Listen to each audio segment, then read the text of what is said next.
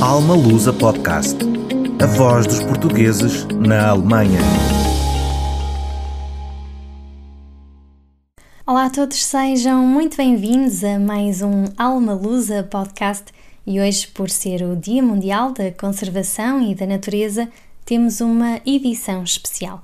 Vamos por isso revisitar um dos webinars organizados pela ASPA relativos à sustentabilidade inseridos no projeto Think Tank Pensar Sustentabilidade, um futuro próximo em comunidade, com enfoque nos dois dos 17 ODS, o ODS 6, Água Potável e Saneamento, e o ODS 7, Energias Renováveis e Acessíveis. Como intervenientes contamos com Ana Neves Vilarinho e Rodrigo Martins. Esta sessão conta ainda com a moderação de João Coutrin, embaixador da ciência em Portugal, e com Viviana Silva, presidente da ASPA, como anfitriã. Fiquem connosco e esperemos que gostem.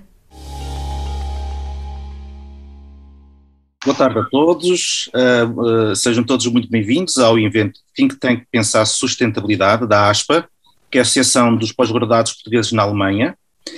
Um, particularmente aos participantes, muito obrigado, sei que tem uma agenda preenchida, muito obrigado pela disponibilidade, e a audiência também a assistir. Uh, só um, umas, uma pequenas notas de como é que vai ser a ordem de, de trabalho, já de seguida vou passar a palavra à senhora Presidente da ASPA, a doutora Viviana Silva, de seguida uh, voltarei eu para fazer uma breve introdução ao tema que nos traz cá hoje, de seguida passarei a fazer uma, uma breve apresentação de cada um dos, dos, dos oradores uh, e logo de seguida também darei a palavra a cada um deles para numa breve apresentação uh, darem a, a, a, sua perspectiva decorrente da sua sensibilidade pessoal, seja também da, da sua atividade de, de, de, de eh, profissional acerca das ODS 9 e 12. Muito bem. Uh, só algumas, uh, relativamente às regras do evento, a Viviane já, já fez o favor de, de explicar. Se, se tiverem alguma pergunta, sobretudo para os participantes, para os, para os oradores, peço-vos que cliquem na mãozinha do, do, do, levantar a mão e no final, se não conseguirmos responder a todas as perguntas do, na audiência, envi, enviaremos um e-mail uh, para tentar responder a todos. Muito, muito obrigado pela vossa compreensão. Sem mais demoras, passem então a palavra à, à, Viviana, Presidente da ASPA. Olá, João. Eh, obrigada pela, pela iniciativa, pela, tua preparação e uh, engagement, como se diz em inglês.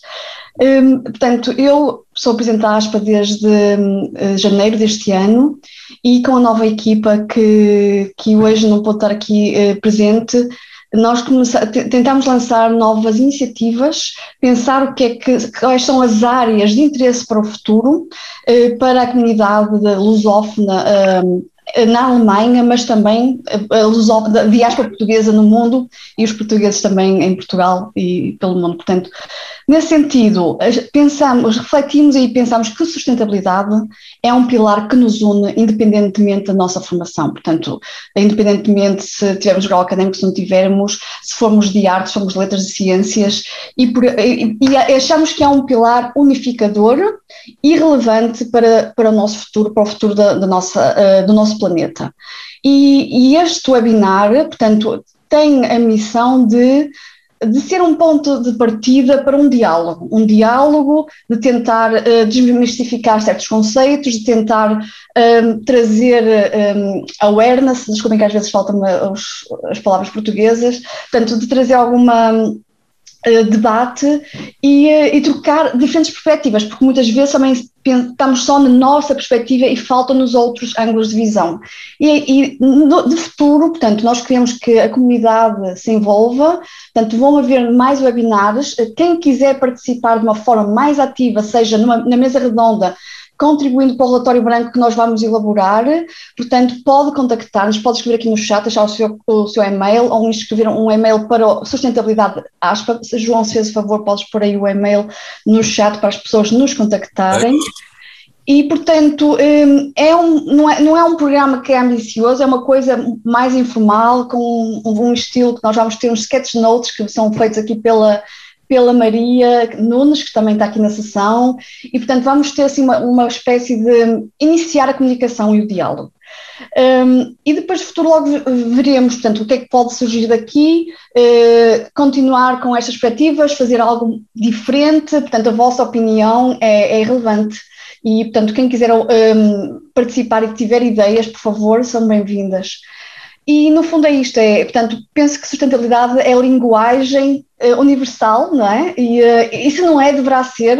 Portanto, para quem ainda não, não está assim muito uh, dentro do tópico ou dos, dos diferentes questões e problemáticas, ninguém está, portanto, é um tópico muito complexo e, e, no fundo estamos aqui abertos a esta discussão, a, a clarificar-nos ou a perceber as outras perspectivas, porque é um sistema, um ecossistema complexo e estamos todos aqui unidos um, numa terra um, grande, mas com uma população ainda, ainda maior e com muitos desafios pela frente, mas também são interessantes porque de facto nós vivemos disto, de resolver desafios e, portanto, é um bocado isso, é pensar a sustentabilidade, um futuro próximo em comunidade. É este o nosso lema. E, portanto, e, e obrigada, João, por estares aqui a, também com a tua experiência aqui a organizar-nos e a, é. e a moderar esta sessão. E não, é só isso que eu queria dizer. Somos uma equipa todos, uhum. incluindo os oradores. Os participantes. Muito bem. Então eu passo a, a, fazer uma pequena introdução para depois então passarmos para os, para os oradores.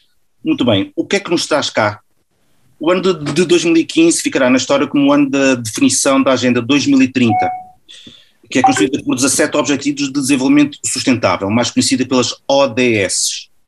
A Agenda 2030 é uma agenda alargada e ambiciosa que aborda várias dimensões do desenvolvimento sustentável, socioeconómico e ambiental, e que promove a paz, a justiça e instituições eficazes, as ODS têm como base os progressos, e isto é importante, não esquecer, e lições aprendidas, e são as raízes, com os oito objetivos de, de, desenvolvimento do milénio estabelecidas em 2015 e entre 2015 e do, uh, do, 2000 e 2015, perdão, e são fruto do, do trabalho conjunto de governos e cidadãos em todo o mundo.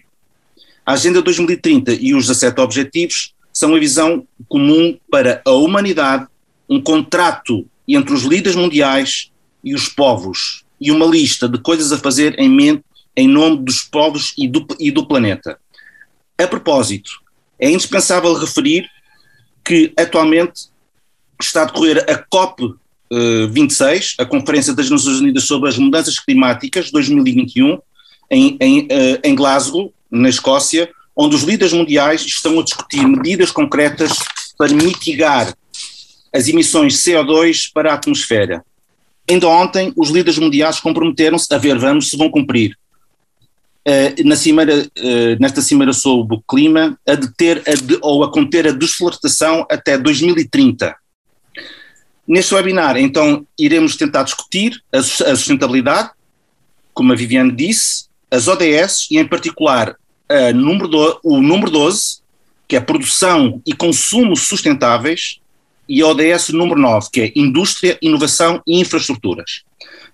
Para isso temos o imenso gosto de, e honra de, de podermos contar com quatro oradores cujas credenciais, como irão verificar, falam por si mesmas. Estou absolutamente convicto que serão uma mais-valia.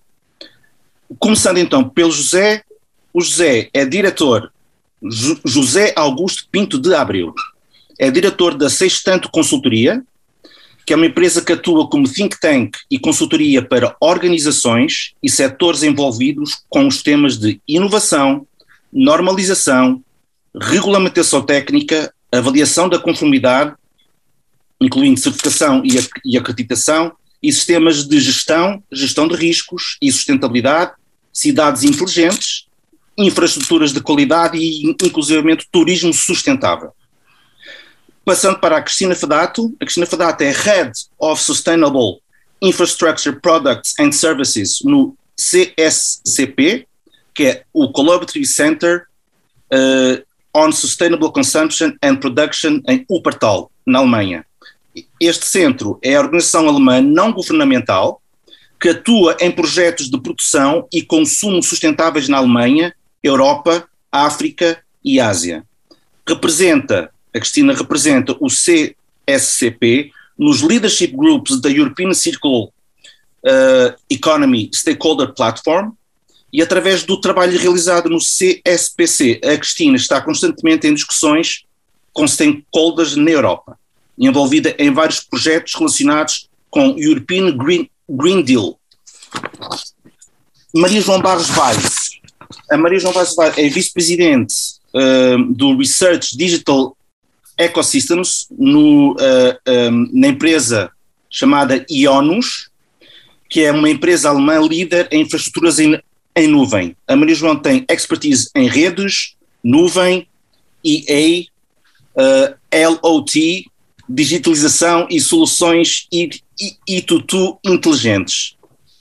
Tem participação em mais de 16 projetos inter, internacionais e, na, e nacionais, acompanhando mais de 50 projetos, incluindo a Comissão Europeia e a Euro, Eureka Celtic Next. Finalmente, uh, Viviana Silva, ela própria já se apresentou, é presidenta da ASPA, Associação de Pós-Graduados Portugueses na Alemanha, e atualmente especialista sénior em sustentabilidade para a estratégia e sustentabilidade empresarial na BASF, a empresa que, que atua no setor da indústria química. Tem mais de 50 artigos publicados, ganhou um prémio PSE Model Based Innovation Prize em 2012. Passando então para a, me, a mesa redonda, começaria então uh, por pedir, vou, vou, começar pelo José uh, e na sequência para os uh, demais oradores, que nos dê uma perspectiva, a sua sensibilidade acerca desse tema mais holístico da, da sustentabilidade e depois tentando, depois com a conversa vamos tentando afunilar, seja para ODS 9 ou 12 e a partir daqui vamos conversando. José, passo-lhe a palavra. Obrigado, uh, obrigado a todos, obrigado em particular à, à SPA, às vezes eu peço aspa, é mais fácil assim, é.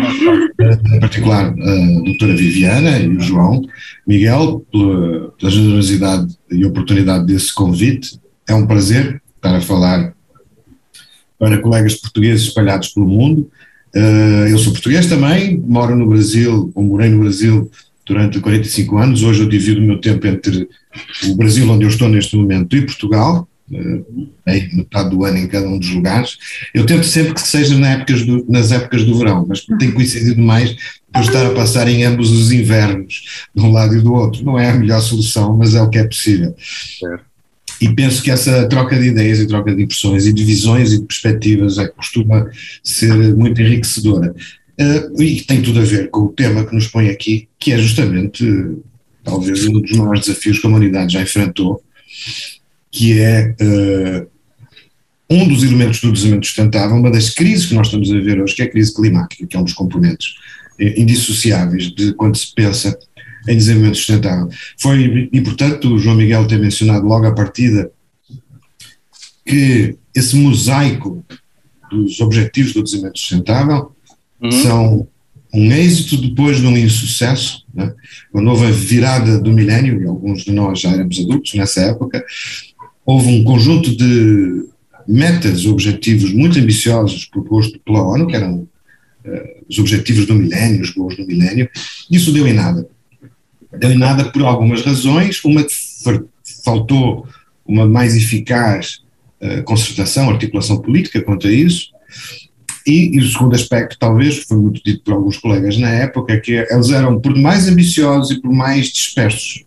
E quando houve a necessidade de repensar, entretanto, a velocidade das coisas já tinha ganhado momento, uhum. e, portanto, o desenvolvimento sustentável configurou-se claramente como um dos grandes desafios para as nações de uma forma geral. E isto é singular, que os ODS, de facto, são um pacto firmado formalmente pelas nações. Então, as nações se comprometeram, por meio dos seus representantes maiores, os chefes de Estado, os chefes de governo, a de facto perseguir essa jornada, que é uma jornada ambiciosa, mas é uma jornada factível e indispensável. E esse é o terceiro elemento fundamental nisso.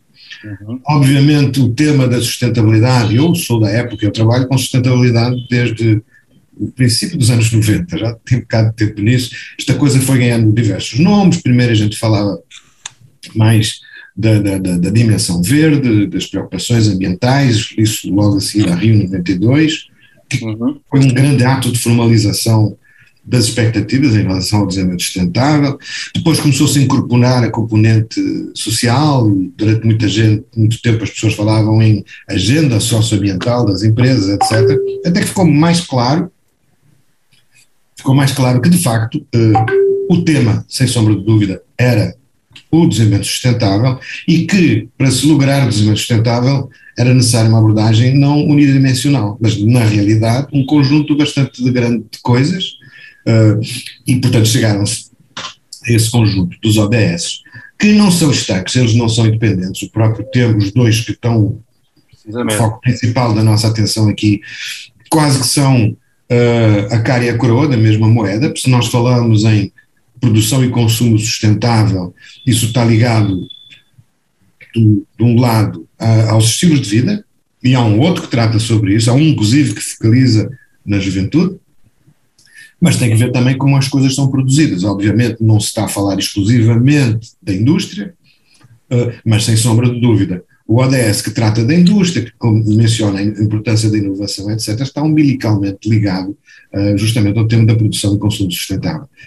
E, de facto, isto é um, é um conjunto de desafios, depois eles são, não sei se todos estão a par disso, os ODS, depois cada um deles é desdobrado numa série de metas, uhum. metas a curto prazo, digamos assim, curto prazo na época de 2015, algumas delas, ou a maioria, eram de 2020, portanto eram do ano passado. Já deviam ter atingido todas, poucas pois. foram atingidas.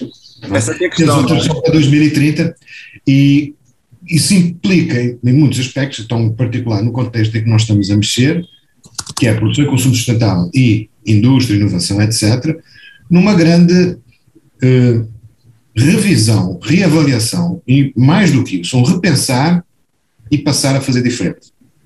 E esse é um grande desafio porque uh, as indústrias são feitas de betão e de aço e tecnologias, não se muda de um dia para o outro.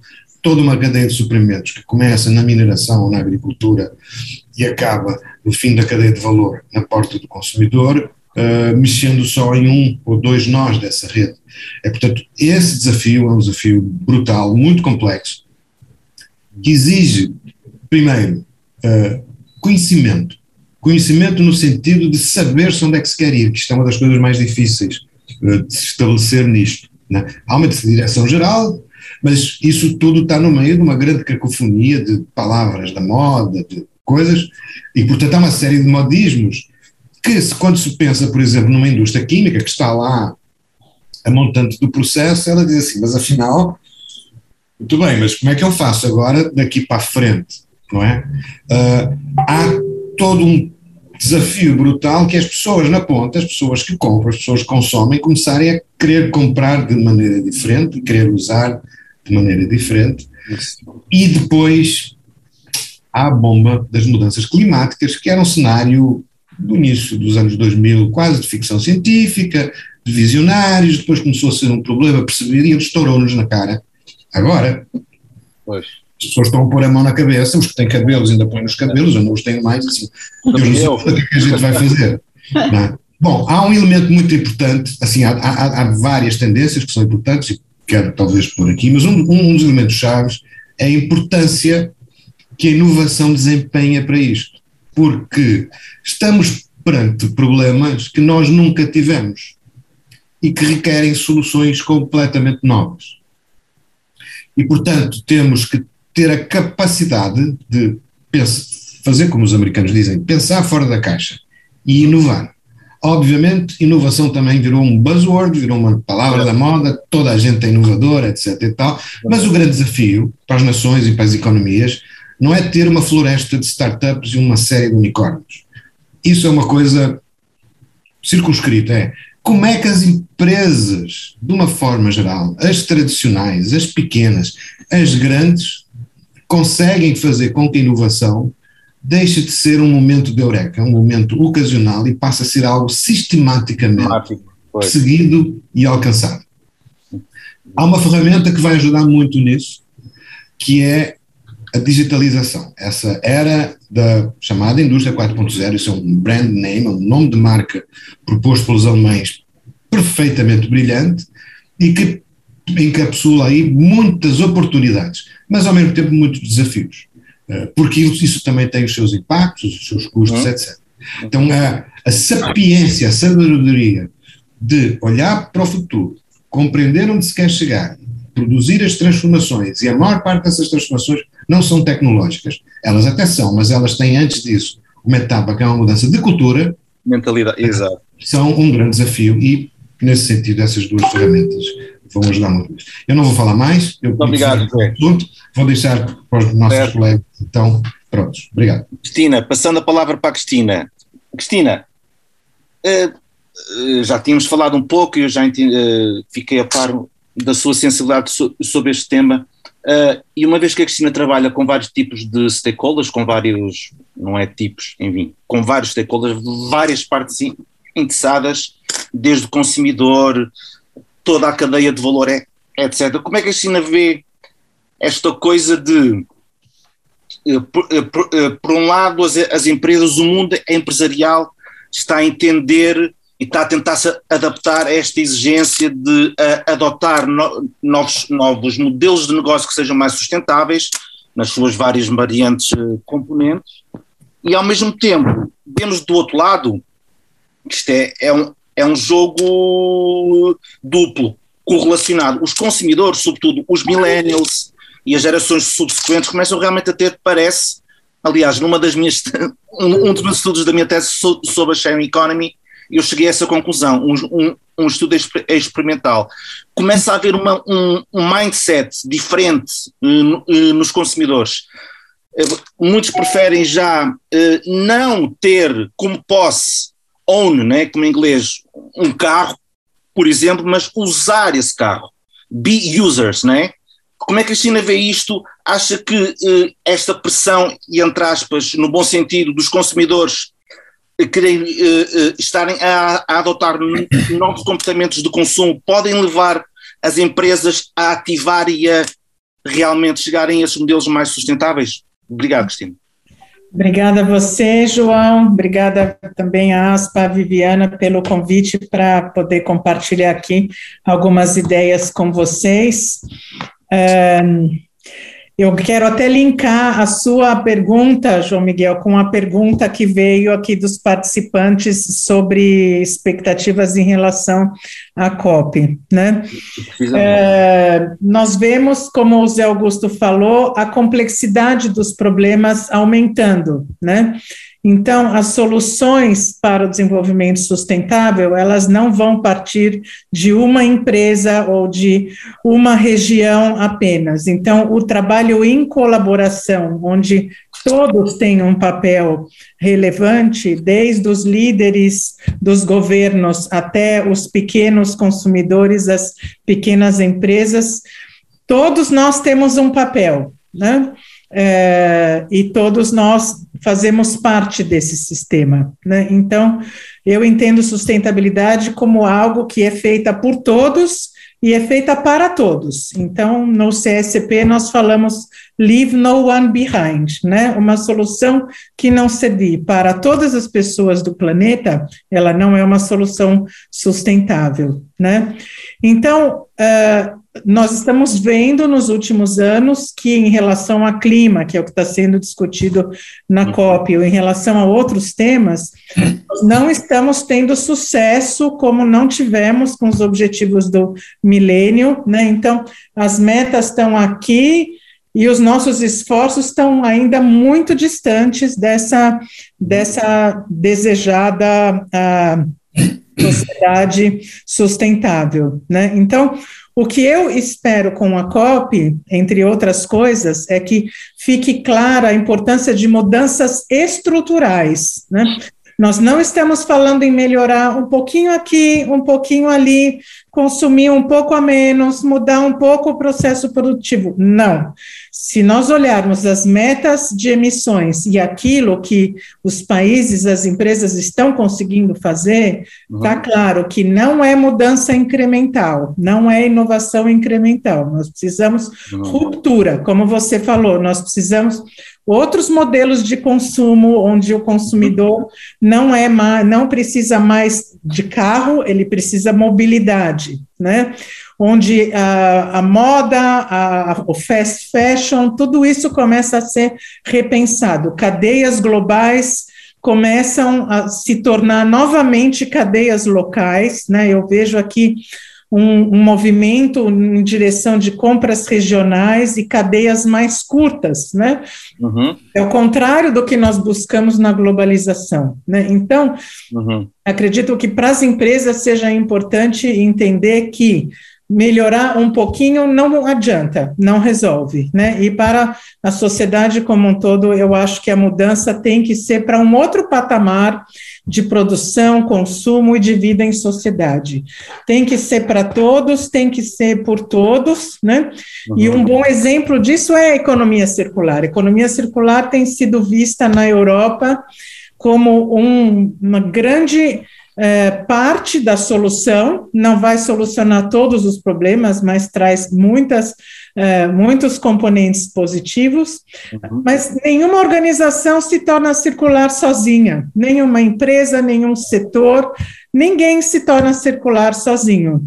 Da mesma forma que nenhuma empresa se torna sustentável sozinha, sem envolver a cadeia de valor por exemplo. Né? Então, combinar mudanças estruturais com colaboração, uh, não deixando de esquecer aspectos sociais, que eu vivo na Alemanha faz cinco anos e muitas vezes eu fico um pouco assustada de ver muitas discussões indo apenas na direção ambiental. Quando eu morava no Brasil, a questão social era muito mais presente uhum. nas agendas de sustentabilidade das organizações. Isso eu acho que são componentes importantes pensando na numa Europa sustentável que só vai ser sustentável se fizer parte de um planeta sustentável. Eu não posso passar um, um quadrado em volta da Europa e esquecer que os principais impactos acontecem no começo das cadeias produtivas. Claro, claro. Tudo que eu estou consumindo aqui na minha mesa agora, o impacto não dá para ver, né, por causa do fundo, mas o meu celular aqui, o impacto dessas coisas que eu tenho aqui na minha mesa estão na África, estão na América Latina, não estão aqui. Então, mesmo estando longe dos olhos, não podemos esquecer de pensar o sistema como um todo, né? Para concluir, como você perguntou, do papel do consumidor tem sido cada vez mais importante, né, para mostrar para o mercado o que que nós precisamos como consumidores e como cidadãos, né?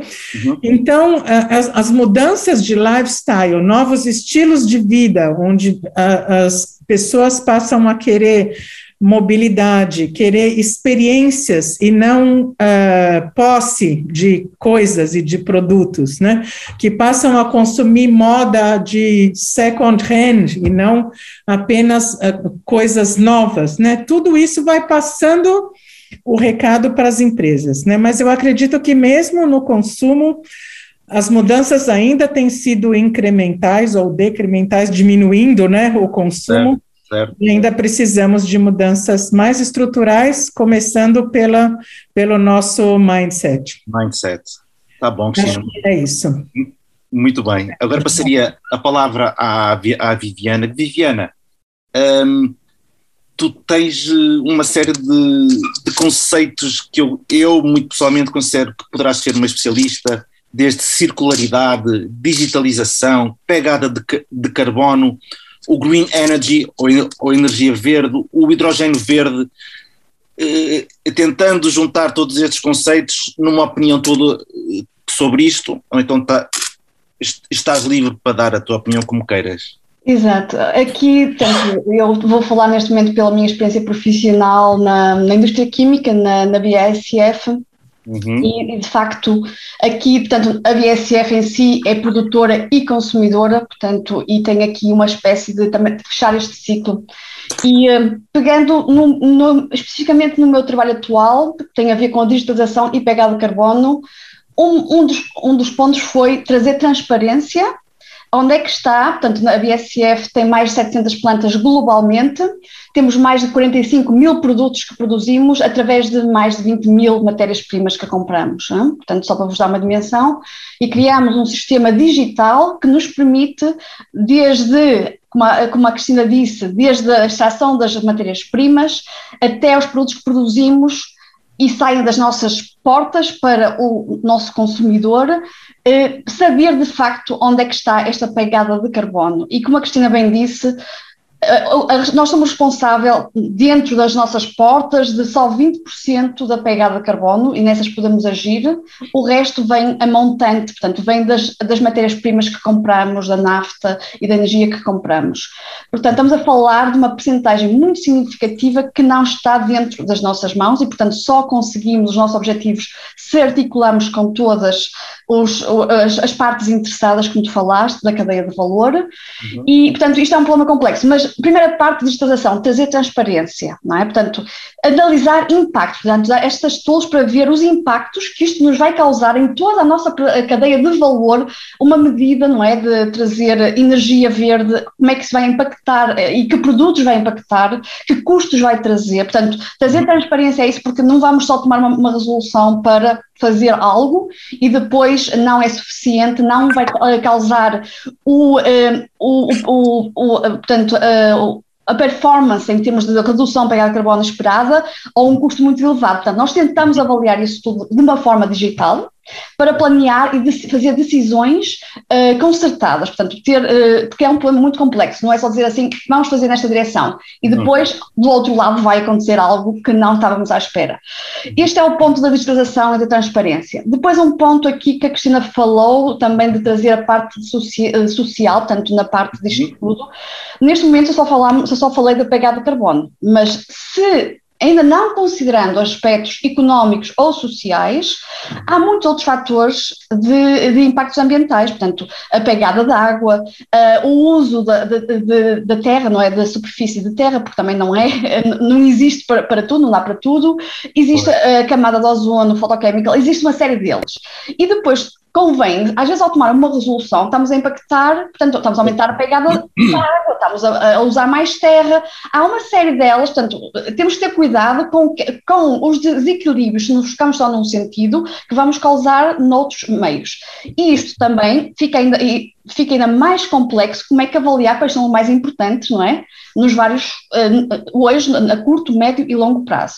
Agora, a complexidade aumenta quando tentas equilibrar isto com fatores sociais e económicos. Portanto, uh, como é que tu vais pesar todos os pontos da balança? Como é que tu vais, em escalas completamente diferentes de valores para poderes fazer uma decisão uh, concertada? É um uhum. problema muito complexo, portanto, e, e não é simples de tomar não considerando para já a parte social, que é muito mais complexa, porque é difícil avaliar os impactos não é, de, de uma vida ou de, dos equilíbrios que nos causa. Uhum. Só um fator que é um bocadinho mais simples, talvez mais objetivo, a parte económica e de sustentabilidade. Uhum. Ok, nós vamos reduzir. Nós temos uma meta agora muito ambiciosa de ser uh, carbon neutral, portanto, em 2050. Uhum. É um desafio incrível. E já Acho temos é vários. Plausível. É, é plausível. É assim, não é impossível, não é impossível, uh, mas Bem, é complexo e difícil e não depende de nós. Portanto, aqui, e aqui há o ponto que é o, o, seguinte: há situações que nós caracterizamos soluções quick win, como falaste, energia verde, hidrogênio verde, uh, em que já há soluções de mercado que talvez começamos, mas depois vai haver aqui um problema. Toda a gente vai querer essas soluções e uhum. não existe suficiente para todos, não é? Portanto, vai haver aqui uma, uma, uma falha. Portanto, o problema da, da, da, da procura e da demanda, como é que se diz? Da, da oferta Isso. e da procura. Sim. E os preços também vão entrar aqui em jogo, em desequilíbrio. Portanto, nós ao sairmos, por exemplo, de tecnologias menos limpas como o carvão e passarmos para gás natural, uhum. está a criar já aqui um desequilíbrio todo na parte dos mercados. Portanto, eh, a amónia é produzida através do gás natural e o gás natural já está a ter um preço mais elevado que a própria amónia, que é, que é de onde ela é produzida. Portanto, há aqui complexidades que nós não sabemos, ao tomar certas resoluções, o que é que isso vai impactar no, em todo o, o, o, portanto, em toda esta nosso domínio, estou só a falar da parte química, não é? Mas depois vai impactar como se final. E depois isto é o seguinte, é quanto é que estamos dispostos, porque isto, a inovação faz, nós temos muitas ideias e temos o custo de cada ideia, e quanto é que conseguimos reduzir por pegada carbono para cada ideia, para cada tecnologia. As tecnologias, algumas estão ainda em fase de desenvolvimento, não é? Portanto, só serão aqui a 15 anos, outras já, serão, já estão ready uh, to use, outras estão quase num, num TRL muito mais elevado, portanto, temos que conjugar tudo isso, as tecnologias estão maduras e seguras para implementar em escala, e quanto tempo é que tu consegues ter as tecnologias prontas e em uso, e como tu sabes, vem um custo, porque tudo que é uma nova tecnologia que é inserida no mercado, como os telemóveis quando aparecem da última moda, vem com preços exorbitantes, as fotovoltaicas, com, e depois com os, a otimização dos processos é que vão caindo, não é? Com massificação. E isto quem é que vai pagar? Portanto, vamos ter que distribuir este, isto tem um preço e, portanto, tem que ser aqui a parte social, os que podem mais uh, uh, uh, conseguirem suportar isto, seja do lado das grandes empresas, dos Estados, dos países, das pessoas que podem mais a tentarem ter essa, essa consciência de suportar estas medidas mais sustentáveis. Portanto, como estamos aqui a ver, é, é muito complexo esta parte, existem tecnologias, existem, algumas ainda não estão lá, portanto, e para, para implementar é, é preciso saber que vamos acarretar custos que vão passando não só para quem nos envolve, mas também para o resto da cadeia, não é?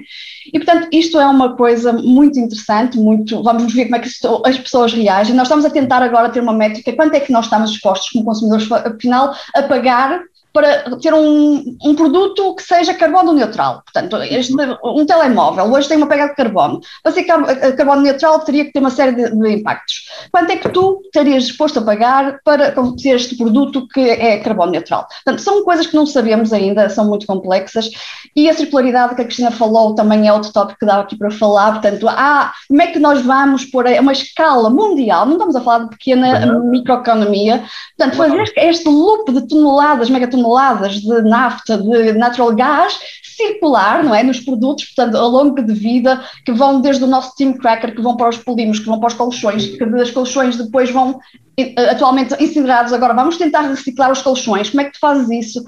Portanto, é uma complexidade, são coisas novas e, e toda a infraestrutura, tudo, as formas de, de, até produzir colchões vão ter que ser repensadas porque é muito complexo atual, uh, atualmente conseguir reciclar colchões, não é? Para pôr no steam, steam cracker outra vez, por exemplo, não é? Não é, assim tão, não é assim tão fácil pegar em colchões e meter para lá, portanto, é. enfim, há coisas muito interessantes um, a desenrolarem-se e, de facto, um, Portanto, estamos na altura da inovação, da criatividade, mas também numa eh, consciência social de todos e para todos, como a Cristina falou. Portanto, é.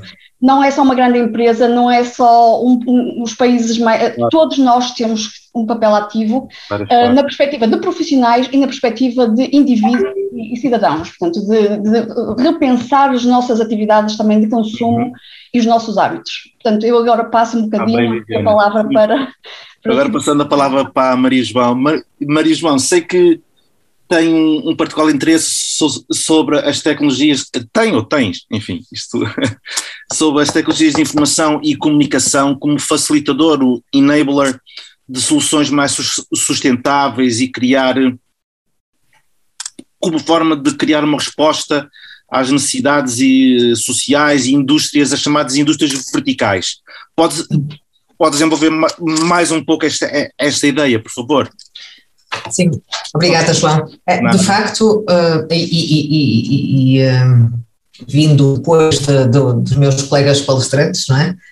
Um, essa, é minha, essa é a posição que aqui quero apresentar, que é a uh, transformação digital como um facilitador para a sustentabilidade, em diversos níveis daqui, que aqui falamos, níveis tanto a níveis sociais, como níveis económicos, tanto do lado do consumidor como do lado de, de, do, de, da produção e também do lado da qualidade de vida de todos nós. Uhum. Um, e aqui há duas vertentes, por isso a, transformação digital aparece hoje em dia nas dif diferentes agendas como de facto parte da solução. Uhum. Um, é claro que podemos aqui também argumentar que a própria as próprias tecnologias digitais, e neste caso estou-me a referir a tecnologias de informação e, e comunicação, também vão ter uma pegada também vão ter uma contribuição, não é? Trazer mais tecnologia também vai contribuir para, uh, por exemplo, para mais uh, carbon footprint. Uhum. Mas aqui há duas vertentes, duas dimensões. Uma é onde é que as tecnologias podem ajudar outros setores verticais a serem mais sustentáveis, e a outra é a inovação, uhum. no sentido da própria tecnologia se tornar também mais sustentável, em termos de emergência, uh, eficiência energética, mas também em termos de. Um, de, de, de, de reciclagem, recycling, de reciclagem, de reciclagem de, de, de, de certas tecnologias, certas, por exemplo, a gente falou e, e foi aqui referido que, que, o objetivo é até 2050 chegarmos a uma carbon, uma carbon neutralidade. Neutralidade. Neutralidade. uh, neutralidade. Ser carbon neutralidade. Carbon neutralidade. Na verdade, na verdade, hoje em dia já se fala em uh, carbon footprints negativas, mais do que neutralidade, negativas, uhum. no sentido de procurar soluções uhum. que combinem uh, necessidades, um, necess, combinem necessidades de recursos uhum. de uma forma em que a energia que, ou por exemplo, o calor que é produzido numa, num data center seja aproveitado por outra indústria que precise exatamente nos seus processos de, de, de calor.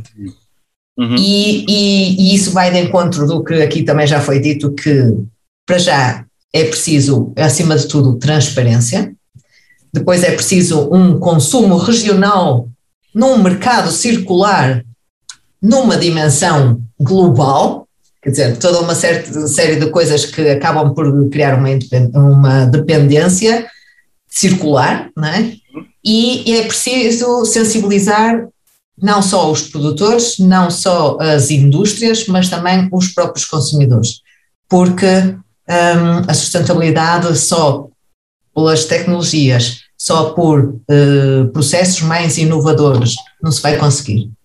Não se vai conseguir porque uh, nós temos uma sociedade de consumo e o consumo, o demand, que aqui também foi referido, é que faz a oferta, não é?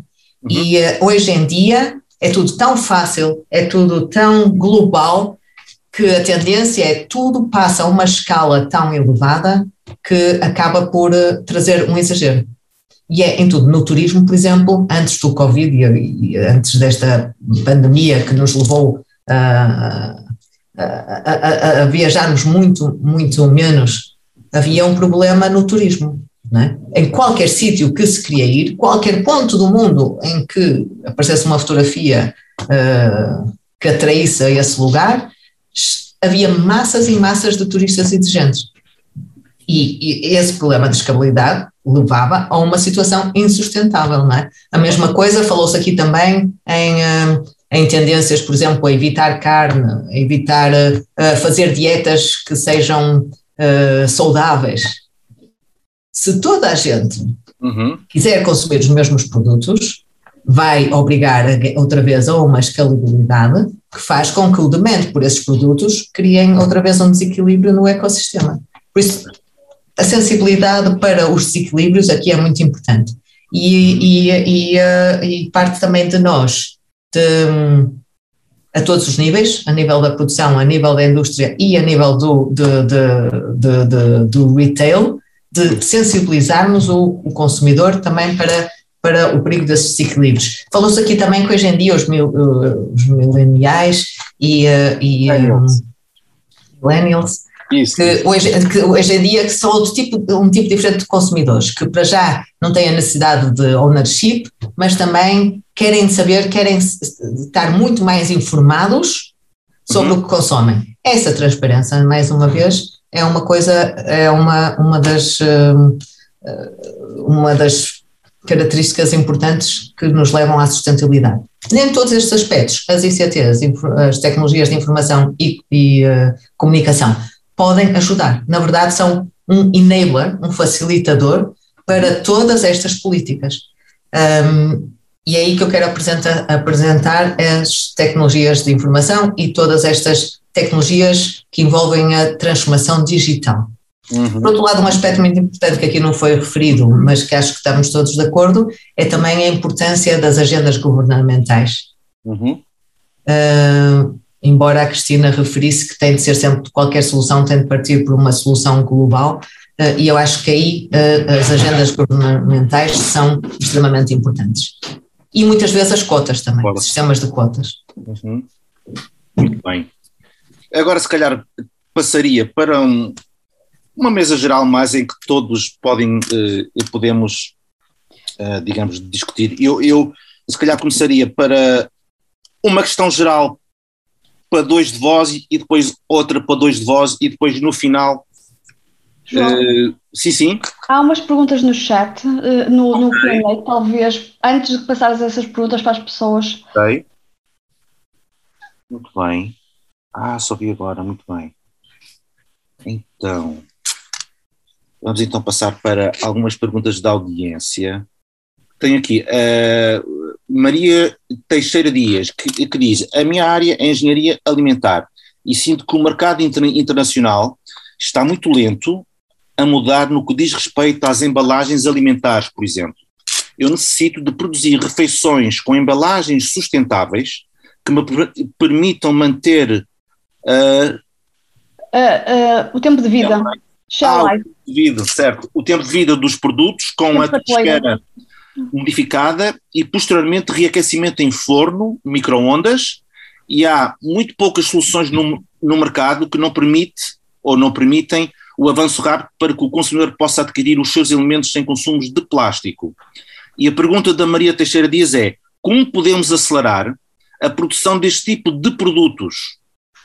A inovação é fundamental aqui. Que parceiros há que envolver para que soluções sejam globais e não locais para que os preços não sejam completamente fora das possibilidades dos consumidores de pagarem estas inovações. Finalmente, como incluir a economia circular na recolha de, destes plásticos, por exemplo? Fico aberto quem quer eh, responder e, ou a falar. Eu posso responder, mas não sei se o José também tem a mão levantada, não sei se é para responder alguma coisa disto, José. Não, não, não era só uma, é, é assim, Maria, eu especificamente eu sei que a, a BASF já tem imensas soluções de, de produtos biodegradáveis e está a trabalhar sempre em plásticos inovadores e agora, claro que depende do que nossos, uh, nós somos uma empresa que vende para, para outras empresas, portanto o B2B, e do que eles nos pedem. E trabalhamos sempre em desenvolvimento com os, os portanto não, não podemos desenvolver um monómero especificamente, portanto depende muito do, de quem faz o plástico que tu precisas. Um, para acelerar, de facto, é, é, portanto, é apelar ao teu, uh, aos teus fornecedores, essas necessidades, porque eles muitas vezes também não têm uh, essa noção e, eh, e, portanto, e participar em, em fóruns, portanto, de, que possam trazer esta discussão e, e, eh, e discutir concretamente os, os, problemas que tu mencionas, mas não são, portanto, os problemas, este problema não é, não sendo a minha área, não é novo, eu sei que a, que a BSF está com esta preocupação na parte de embalagens, uh, agora, concretamente, uh, às soluções existentes não te posso enumerar. Quanto a fechar o gap, sim, nós estamos, a parte de, de plásticos e de, de, de, fechar a cadeia dos plásticos é, uma, é um tópico, portanto, e há vários projetos de inovação. Agora, temos que uh, perceber que os plásticos não são todos iguais, não são todos igualmente recicláveis e não são todos fáceis de usar e fazer um, portanto, a performance dos, dos plásticos através de matéria uh, usada às vezes não é a mesma que se for de material virgem. Portanto, há, dependendo de, das aplicações, eh, eh, portanto, esta parte da circularidade pode ser melhor ou pior, eh, dependendo do que é que é necessário para a especificação final. Portanto, é complexo, não te posso dar uma palavra agora, também não é a minha área de, de atuação, mas sei que estamos ativos nesta área. Portanto, se for preciso mais alguma coisa, eu, se souber mais, enviarei informação. Muito obrigado, Viviana. José, que queria pôr alguma questão? Força. Queria, queria, eu só queria fazer um, talvez um, um, fecho que acho que é uma, uma, uma visão importante para a gente ter em mente quando a gente pensa em sustentabilidade. É que, no fundo, a, a sustentabilidade, o desenvolvimento sustentável, é um, uma meta, é um alvo móvel, não é um estado que se atinge e pronto, está-se lá. É algo que está sempre a se mover. E, no fundo, uma parte importante de, das questões ligadas à busca do desenvolvimento sustentável é a gestão, a gestão da sustentabilidade. E a gestão da sustentabilidade é essencialmente a gestão das complexidades. Não há uma solução que seja sempre 100% alguma coisa. No fundo, é uma negociação, se vá lá o termo, de compromissos, do que é possível, do que é viável, do que é aceitável para as partes interessadas. É um grande balanço de trade-offs. E a gente não pode esquecer isso. Todos os dias estamos a falar em um produto sustentável, uma solução sustentável. Isso não existe. Existem produtos mais sustentáveis, a próxima pergunta fala até nesses tempos, corretamente, e estados mais sustentáveis. Acho que a gente não deve perder de vista sobre isso. Ah, aproveitando a deixa para falar sobre isto, uhum. ah, eu e a Cristina temos trabalhado já há bastante tempo com compras sustentáveis uhum. e uma das chaves para resolver dilemas desse tipo, obviamente depende muito da capacidade de compra, do poder de influência no mercado nisso, é deixar de comprar da maneira tradicional, onde a gente faz uma especificação e espera que alguém faça ofertas a essa uhum. uh, especificação. Trata-se o que às vezes tem sido chamado de compra inovadora, compra inovativa, quer dizer assim, eu tenho este problema, apresente uma solução e eu vou comprar a melhor solução. Uh, isso está a ser, inclusive, experimentado uh, até mesmo nas compras públicas na Europa, em que há processos em que se põe no problema e não, eu quero comprar cadeiras, eu quero comprar papel, eu preciso de uma solução uh, de produção de documentos. E, portanto, isso estimula que surjam soluções inovadoras que resolvam esse tipo de problemas. Mas, obviamente, é preciso ter poder de compra e ter escala para isso. É um comentários que eu queria fazer. Muito obrigado, José. Eh, se calhar punha aqui também uma questão da audiência do Caio Kramer, acho que é bem, bem pertinente, que é uma... Eu não estava com a mão levantada, desculpa atalhar-te. Yeah, peço desculpa, João. Só para, uh, só ah, para peço... completar a resposta à pergunta João. anterior. Peço imensa desculpa, João. Força. Não fez mal. Uh, é, pronto, a Viviana respondeu à pergunta anterior que era sobre uh, como é que podíamos dar resposta à produção de plástico, de, as embalagens plásticas uh, mais sustentáveis e de acordo com os requisitos da, da, da própria refeição. Eu queria referir uh, mais dois pontos, que é uh, uma forma também de acelerar esse tipo de soluções, é fundos para colaborações internacionais, e digo colaborações internacionais porque aqui foi referido uh, que teria de ser soluções globais e não locais, para ser uma, uma solução geral, fundos, de, fundos para investigação e inovação, que podem ser nacionais, mas também internacionais, e que cubram os vários, os, os, os vários, a, vários, a, value chain do produto, que não fixe só em uh, investigação em produtos químicos ou em plásticos, em polímeros ou no, no, como conservar os alimentos, mas que cubram toda a value chain do produto. Isso é uma solução. Outra é benefícios fiscais. Benefícios fiscais que levem a que uh, compense o investimento, tanto do lado da produção como do lado do, do, um, do consumidor. E outras são prioridades governamentais, associados também aos benefícios fiscais. Claro, claro. Muito bem. Eu, se calhar, por aqui, estamos próximo do, do fim da sessão, uh, teria aqui duas questões em mente, uma da audiência e depois uma, uma final minha. Uh, da audiência, eu penso que é importante. O Caio Kramer traz um ponto que, que tem a ver com, lá está, e um pouco ligado ao que a Cristina disse, não deixar uh, ninguém para trás. E o Caio fala uh, ele põe esta introdução, para produtos não essenciais e para pessoas que não estão na linha da pobreza ou, ou abaixo dela, já, já é difícil, mas é possível pagar mais por produtos mais sustentáveis. O ponto-chave que vejo, diz o Caio, é que a maioria da população mundial, não nos podemos esquecer disto, eu estou de acordo com ele, está próxima ou abaixo do limiar da pobreza. Estas pessoas e o seu comportamento de consumo são essenciais para ter um mundo mais sustentável, tal como os objetivos o querem. E ele põe uma pergunta que eu próprio muitas vezes me pergunto: como é que este grupo de pessoas, como é que podemos chamar a população mais pobre do mundo para elas também contribuírem para um mundo sustentável? Qual é a vossa opinião? Quem quiser dar assim um, um chute? Posso? Claro. Por mim. Obrigada. É, então, muito boa pergunta do é. Caio, né? É um ponto bem importante, mas é, se nós olharmos o footprint ou a pegada ecológica uhum. de, dos países, nós vamos ver que quem causa maior impacto no planeta são os países ricos, são os países industrializados.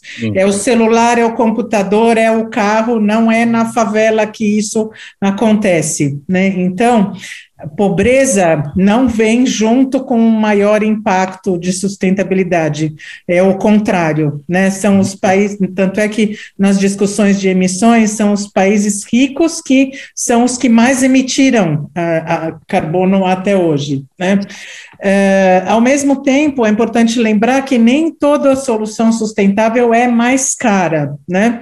É, o mercado e apoiado por política pública, deve se regular de uma forma que esses produtos passem a ser competitivos, né? Mas eu concordo com o Caio é, que esse, esse, essa camada da população, ela precisa ser considerada de acordo com as suas possibilidades e a solução que eu vejo são incentivos governamentais, programas de distribuição de renda para trazer o que uh, o que foi apresentado na Rio Mais 20 pela Oxfam, que é um, um, modelo que eu gosto bastante. A Oxfam é uma ONG internacional e eles mostraram um modelo de um donut, né? Aquele, uhum. Aquela, aquele doce, né? Que eles mostravam, então, que do lado de fora uh, estaria o planeta colocando seus limites do ponto de vista ambiental, de clima, de geração de resíduo, de consumo de água, poluição, etc. E a parte interna do donut eles chamam de uh, o limite inferior. Então, por fora é o limite superior dado pelo planeta e o interno seria que eles chamam de base social. Qual seria o mínimo que toda a população do planeta deveria ter acesso? A uhum. educação, saúde, alimentação, segurança, igualdade de gênero. Então, eles chamam que o espaço seguro e justo do desenvolvimento sustentável estaria entre esses dois limites, respeitando o limite ambiental externo e conseguindo um mínimo de condições sociais para todos.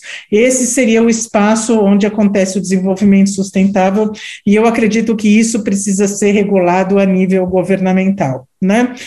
Só para concluir, então, sustentabilidade seria é uma meta global, né, mas que vai ser implementada em função de necessidades locais, né? Sendo uma meta global, a forma de implementar em Portugal, na Alemanha ou no Quênia vai ser diferente em função das necessidades locais. Obrigado. Obrigada, João, e obrigada, Caio, pela pergunta.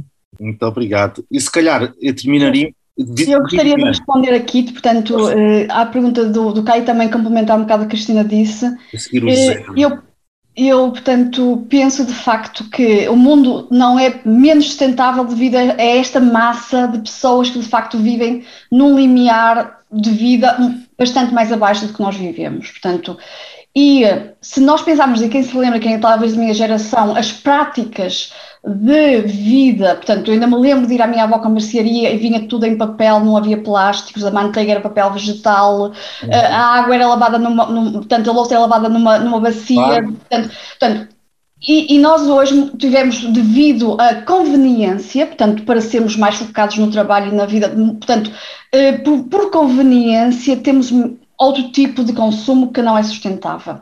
E por isso, parte de nós que estamos em países desenvolvidos, de repensarmos estes estilos de vida e, e, e temos outro, outras metas. E, portanto, e se nós quisermos fazer o exercício, eu ainda não tive tempo de o fazer, mas qual é a nossa pegada de carbono individual? Onde é que estão os nossos gastos e como é que nós podemos reduzir? Se nós fizermos isso, percebemos a dimensão dos problemas que temos pela frente e repensar a nossa vida. Não é fácil porque é mudar toda a nossa rotina, é mudar os nossos hábitos e, e portanto, isso é uma reflexão, eh, portanto, muito complicada. Mas implica eh, tudo aquilo que nós crescemos, aqueles padrões de consumo, de comprar o carro, nova gama, isso, nova roupa, temos que repensar completamente diferente, não podemos ter esse género de espírito incutido em nós, vamos ter que fazer um downgrade ao nosso estilo de vida, eh, porque já não é fashion, já não é, portanto, já não é aceitável, é criticável, portanto, uh, e eu penso que isso é difícil, eu tenho, eu, eu portanto, que gosto muito de mudar de roupas, isso tenho, uh, e outras coisas assim, tenho-me debatido, e, e, a Maria sabe disso, que eu tenho dito muitas vezes, uh, tenho debatido, é mesmo necessário comprar, preciso mesmo, mas porquê é que eu vou comprar? Portanto, e eu penso que nós, portanto, e eles já estão a fazer muito, esta massa já está a crescer muito, e nós, para sermos justos, se quisermos que eles tenham na parte de dentro do donut, nós vamos ter que ir para baixo, portanto, porque senão não estamos a ser justos, estamos a ser uh, um, um, falso moralismo, e eu, é isso a minha mensagem. Nós vamos ter que descer para que eles que tenham, não tenham as condições de base possam subir e estejamos todos aqui neste parte de dentro do donut. Essa seria a tua mensagem final, Viviana? É. José. Força. É ainda também sobre o mesmo tema, e é, eu quero vou tentar ser muito rápido. Uhum, uhum. O seguinte: o desenvolvimento sustentável não será alcançado se houver a lógica de manter os pobres pobres, consumindo só o essencial. Uhum. Cada passo que eles dão de melhorar as condições mínimas de vida, eles naturalmente têm vontade de consumir outras coisas que são absolutamente luxo para eles e que são coisas normais. Uhum. E esse é um dos grandes desafios do desenvolvimento sustentável, de ele ser inclusivo. Ele falou-se muito aqui da globalização, etc. E tal. A globalização foi um fenómeno que reduziu, sem paralelo na história do homem, a pobreza no mundo. Só que o desenvolvimento começou a acontecer fora do eixo dos países desenvolvidos. Isso é que gerou muitos traumas, por exemplo, nos Estados Unidos, etc. e tal. Não é? Nós não podemos esquecer isso. Quando eu vim para o Brasil, era miúdo, Portugal, Espanha, Grécia, Nova Zelândia, Coreia eram países subdesenvolvidos. Todos esses países hoje são países desenvolvidos. Não cabe na cabeça de ninguém dizer que Portugal é um país subdesenvolvido. Uhum, uhum. Obviamente, esse progresso é algo que, que, as populações pobres no mundo todo, os países pobres e as populações, uhum. almejam. E, portanto, isso tem que ser feito de uma maneira que seja inclusiva. E aí a tecnologia pode desempenhar um papel importante. O próprio Bill Gates tem escrito algumas coisas, e às vezes ele é um contumaz otimista, mas de facto a tecnologia tem possibilitado que coisas que eram absolutamente inalcançáveis se tornassem lugar comum. Portanto, é uma solução complexa e ela tem que ser inclusiva. Eu acho que esse é um ponto importante, era esse o recado final que eu queria dizer. Muito obrigado, José. Maria João. A título de, de, recado final também, ou de mensagem final, vou Sim. abordar na mesma o comentário do, e a pergunta do Caio. Sim. E, eh, que é, mas gostava de alertar para o outro lado da moeda, não é? que a gente aqui falou, e eu concordo que eh, essas massas não, não são não são as massas que trazem problemas de sustentabilidade em termos de recursos mundiais, de ambiente, mas, mas o facto é de estarem expostos, dada a sua pobreza, eh, também os torna um, principais vítimas, por exemplo, de situações de escalabilidade de consumo nos países desenvolvidos, uhum. que, que dependem de recursos que são encontrados nesses países pobres.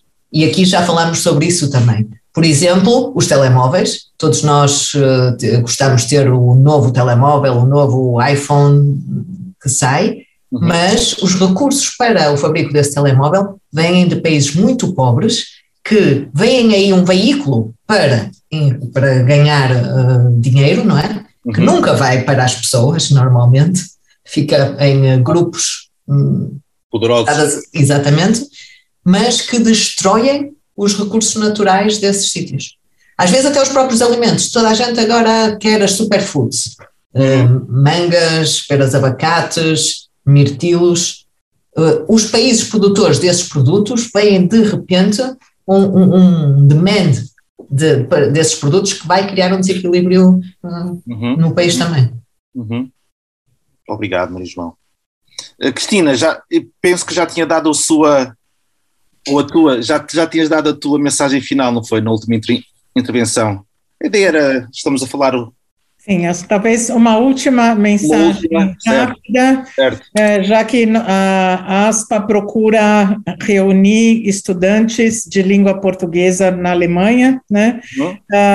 a minha mensagem para os estudantes é sejam ousados nas suas ideias, nas suas soluções, né? Não eu, quando eu cheguei aqui na Alemanha, eu ficava um pouco receosa, achando que é, as, as ideias aqui já são bem avançadas, mas eu acho que o que a Alemanha precisa, o que a Europa precisa é de visões diferentes. Então, eu acho que nós podemos agregar muito trazendo uma visão diferente e não sejam ousados e não tenham medo de discordar do fluxo natural das discussões e das ideias. É isso, João. Obrigada. Obrigado, Cristina. Bom, estamos a terminar, correto? Uh, uh, Resta-me agradecer a todos a participação, aos, aos oradores, à, audi à audiência e, e até uma próxima oportunidade. Obrigada por terem estado connosco nesta edição especial e sigam-nos nas redes sociais para ficarem a par de todas as novidades. No próximo podcast teremos mais um convidado para nos dar o seu testemunho aqui por terras germânicas. Até lá, continuem a inspirarem-se nas mais simples coisas da vida.